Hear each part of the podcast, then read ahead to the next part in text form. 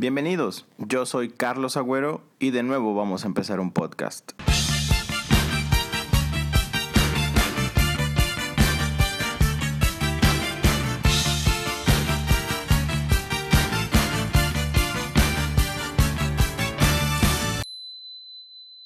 Hace unos días me encontraba viendo la película Interestelar.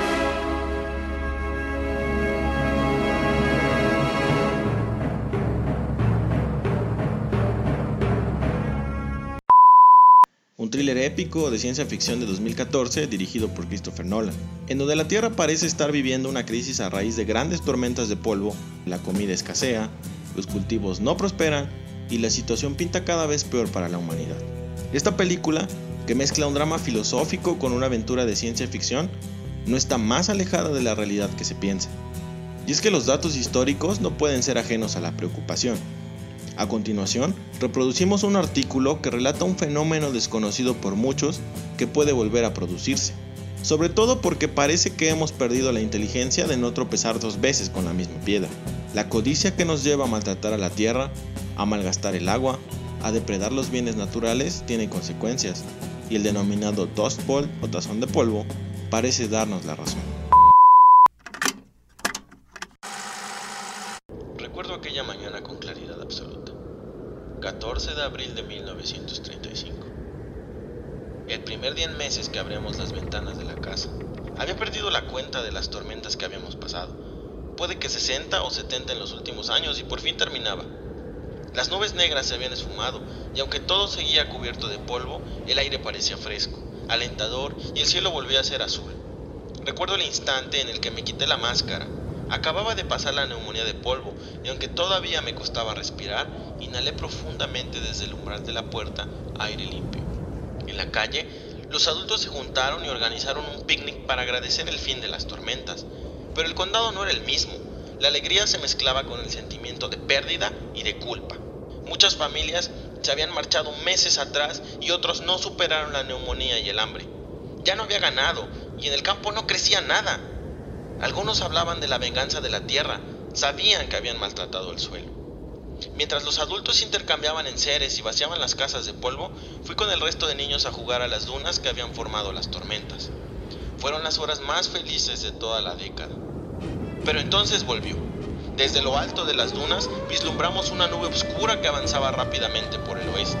Corrimos a avisar a nuestros padres, pero la tormenta ya había alcanzado las casas. Fue cuestión de minutos, eran las 4 de la tarde y el sol se ocultó por completo. Todo era negro, ni siquiera podía distinguir mis manos buscando la manija de la puerta.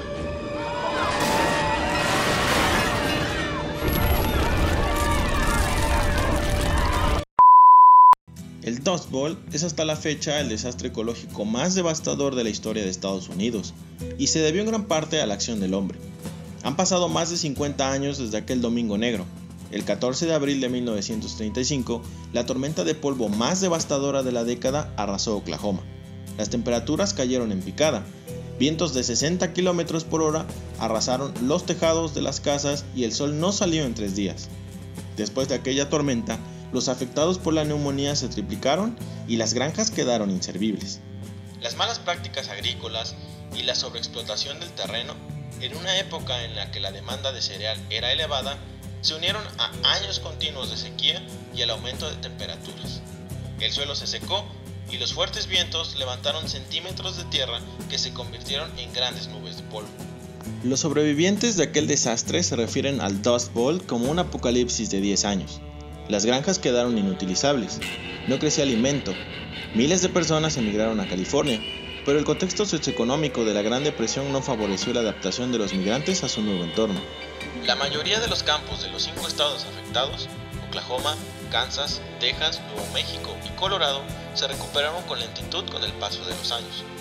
Sin embargo, en la actualidad, la sequía ha vuelto a la zona y la erosión del suelo está provocando pequeñas tormentas de arena. Una investigación de la Universidad Princeton y la Administración Nacional Oceánica y Atmosférica, NOAA, defiende que a mediados de siglo las tormentas de polvo se agudizarán como consecuencia del aumento de las temperaturas los fuertes vientos, la sequía y el impacto ambiental. En la década de los 30 del siglo XX, las malas acciones del hombre incidieron muy negativamente en el entorno y derivaron en el Dust Bowl. En el siglo XXI, el deterioro ambiental es mayor y avanza a un ritmo más rápido. El historiador Jared Diamond explica en su obra Colapso de 2006 que la sociedad mundial en su conjunto discurre hoy por una senda no sostenible y de continuar por ese camino podría limitar nuestra forma de vida en los próximos decenios.